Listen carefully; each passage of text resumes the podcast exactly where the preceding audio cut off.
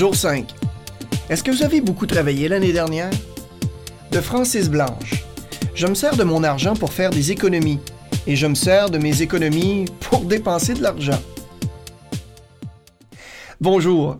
Il y a un texte que j'apprécie particulièrement lorsque vient le temps de parler de temps et d'argent.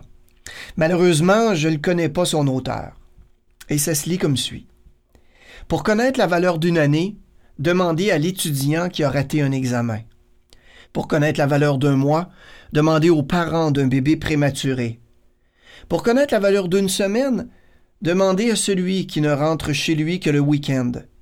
Pour connaître la valeur d'une heure, demandez aux amoureux qui attendent de se revoir. Pour connaître la valeur d'une minute, demandez à celui ou celle qui a raté l'avion. Pour connaître la valeur d'une seconde, demandez à celui qui a perdu quelqu'un dans un accident. Et pour connaître la valeur d'un millième de seconde, demandez à celui qui a gagné une médaille d'argent aux Jeux olympiques. Le temps n'attend personne. Au lieu de toujours courir après, profitons-en pendant qu'il passe. Vivez le moment présent. Eh bien là-dessus, hier, on a calculé le coût réel d'un emploi. En fait, j'ose espérer que vous l'avez fait au cours d'une année donnée et certains ont sûrement été étonnés de découvrir ce qu'il en est en réalité. Une fois que vous enlevez toutes les dépenses liées au travail, comme le transport, les vêtements, les repas supplémentaires et le gardiennage, le revenu réel que vous obtenez de votre travail peut être sinistrement bas. Aujourd'hui, nous allons regarder notre travail d'un angle différent, celui du temps. Nous avons besoin d'obtenir une image précise du temps que vous dépensez dans un an à la poursuite de l'argent que vous gagnez. Si vous y réfléchissez correctement, le temps est la seule valeur, la seule commodité sur lequel vous avez le plein pouvoir, et pas nécessairement le temps comme ce que vous pouvez en faire. À première vue, ça semble facile à calculer, calculer du temps. Mais regardons d'un peu plus près. Comme d'habitude, prenez votre cahier. Bien sûr, au jour 5. Et en haut de la feuille, faites une liste de chacun de vos emplois et à droite, écrivez combien d'heures vous y passez en réalité, incluant la pause déjeuner dans une année donnée. N'incluez pas le temps de vacances. Si vous faites parfois des heures supplémentaires, évaluez simplement à quoi un jour moyen ressemble, donc n'incluez pas non plus les heures supplémentaires. Ce qu'on veut avoir, dans le fond, c'est un portrait de la moyenne de votre réalité actuelle. Ajoutez ensuite dans la colonne d'extrême droite le nombre de jours que vous travaillez dans un an, les jours totaux moins les congés et les vacances. Multipliez ensuite les deux nombres ensemble. Maintenant, au-dessous de votre temps passé au travail, inscrivez chaque autre activité que vous faites en relation avec votre travail. La liste que vous avez faite hier pourra vous aider, mais prenez le temps d'y réfléchir. Inscrivez tout ce que vous faites pour votre travail, que vous ne feriez pas autrement si vous n'aviez pas cet emploi. Par exemple, si vous voyagez, vous pouvez inscrire presque tous vos temps libres.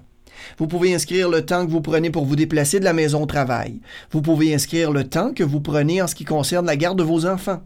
Vous pouvez inscrire le temps que vous demandent les achats pour des vêtements de travail ou le temps que vous utilisez pour des dîners d'affaires ou le temps que vous passez à vous former sans obligation.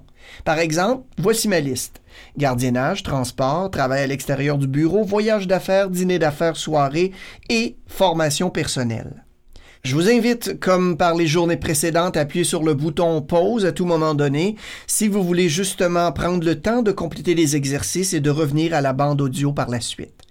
Donc, si vous ne l'avez pas déjà fait, inscrivez le nombre d'heures dédiées à chaque activité chaque année.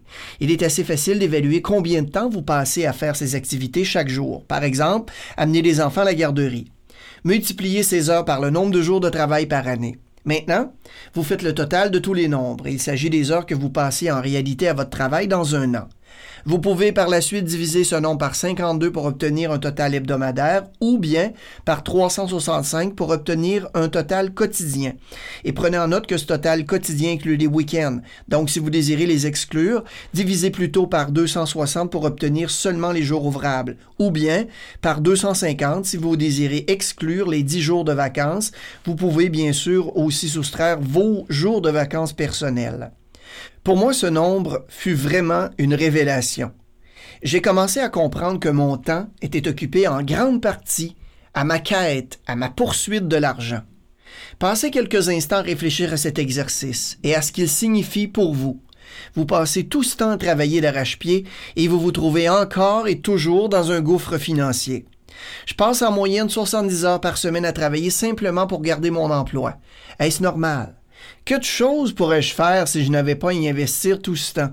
Que pourrais-je faire au lieu d'un travail mal payé? Je vous laisse tirer vos propres conclusions, mais cela vaut vraiment la peine d'y réfléchir. Demain, nous verrons combien vaut votre temps et ce que ça signifie vraiment pour vous. Maintenant, et comme d'habitude, allez vivre votre vie riche.